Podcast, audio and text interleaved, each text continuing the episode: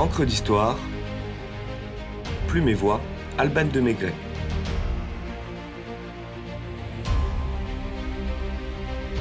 La crise des tulipes de 1637 aux Pays-Bas. Des bulbes à la bulle.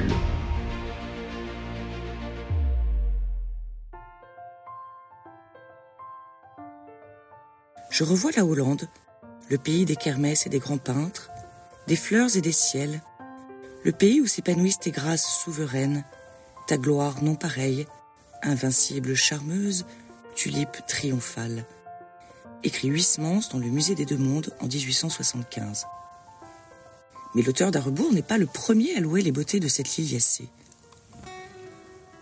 Scheherazade, dans les contes des mille et une nuits, vantait déjà la grâce des tulipes qui illuminaient de leurs teintes éclatantes les palais ottomans. Fleur sauvage rapportée de l'Himalaya au XIe siècle, elle fut longtemps la favorite des sultans et la tribu des riches jardins de Constantinople. La tulipe connaît son apogée au XVIe siècle sous le règne de Soliman le Magnifique, qu'il baptise Tulbent, c'est-à-dire turban.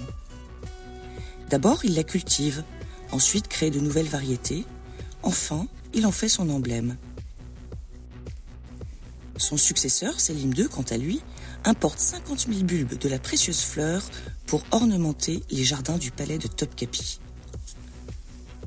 L'engouement pour la liliacée aux pétales effilés comme des arabesques est tel que les prix s'envolent, obligeant le sultan à légiférer et imposer des tarifs officiels. Si les Ottomans contrôlent jalousement le commerce des tulipes, ils ne peuvent empêcher les voyageurs admiratifs de les découvrir à Constantinople, alors carrefour incontournable des échanges entre l'Orient et l'Occident. En 1554, Augier Guillain de Busbeck, ambassadeur flamand de la Sublime Porte, en fait une description dans ses rapports. Elles sont admirées pour la variété et la beauté de leurs couleurs.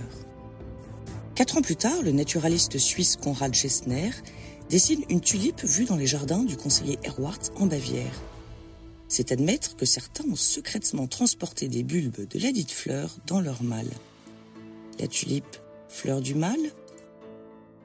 La fascination pour la fleur gagne l'Europe, et plus particulièrement les Pays-Bas espagnols, où Charles de l'Écluse, directeur du jardin botanique de Leyde, qui passe pour être l'introducteur officiel des tulipes en Occident, les cultive dès 1593. Le savant fait des croisements de la merveille orientale qui donnent lieu à la création d'espèces rares, les plus précieuses étant celles atteintes du petit virus qui leur donne un aspect flammé ou marbré et les rendent uniques. Son objectif est scientifique et non commercial, mais étant devenu un symbole de luxe, certains y voient un Eldorado et lui volent des oignons. La tulipe, fleur du mal Nous sommes en pleine guerre des 80 ans avec l'Espagne qui opère dans le sud près d'Anvers, profitant à l'enrichissement et la prospérité d'Amsterdam qui jouit d'une place stratégique. En 1602 s'y installe la lucrative compagnie néerlandaise des Indes orientales, hissant la ville portuaire à la première place des puissances économiques européennes. C'est dans ce contexte florissant que le virus de la tulipomania se propage dans la bonne société hollandaise. Le commerce de la fleur déchaîne les passions et devient une pure folie. L'euphorie collective gagne autant les spéculateurs que les acheteurs. Certains bulbes, notamment ceux porteurs du virus, se négocient plus cher qu'un grand palais au bord des canaux de la Venise du Nord et peuvent atteindre jusqu'à 66 fois le salaire annuel d'un ouvrier, comme le relate si bien Théophile Gautier dans son poème La tulipe. Moi, je suis la tulipe, une fleur de Hollande. Et telle est ma beauté que l'avare flamand paye un de mes oignons plus cher qu'un diamant si mes fonds sont bien purs, si je suis droite et grande. L'engagement d'achat se fait l'hiver pour des bulbes livrables au printemps.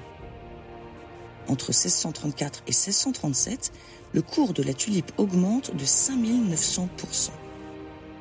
Spectaculaire spéculation, une déraison.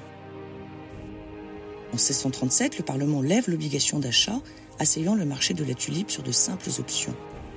Dès lors, les spéculateurs vendent des bulbes qu'ils ne pourront pas livrer à des acheteurs qui ne pourront les payer. et craquent. La même année, les tavernes d'Amsterdam ou de Harlem, où s'effectuent les transactions, sont vides d'acheteurs. Les négociants peinent à vendre le moindre oignon, si ce n'est au prix d'un oignon comestible, à croire que la bulle a raison du bulbe. Le cours dégringole dans une démesure identique à sa fulgurante ascension et produit le premier krach boursier de l'histoire. La crise de la tulipe n'a pas pour autant fané le goût des Pays-Bas pour cette fleur qui les symbolise, dont ils sont les premiers producteurs, et qui égayent chaque printemps leurs champs colorés pour l'heure et notre plus grand bonheur. Quant à l'auteur des fleurs du mal, il n'est plus là pour les voir, mais avait trouvé l'objet de sa quête bien loin de cette bulle spéculative.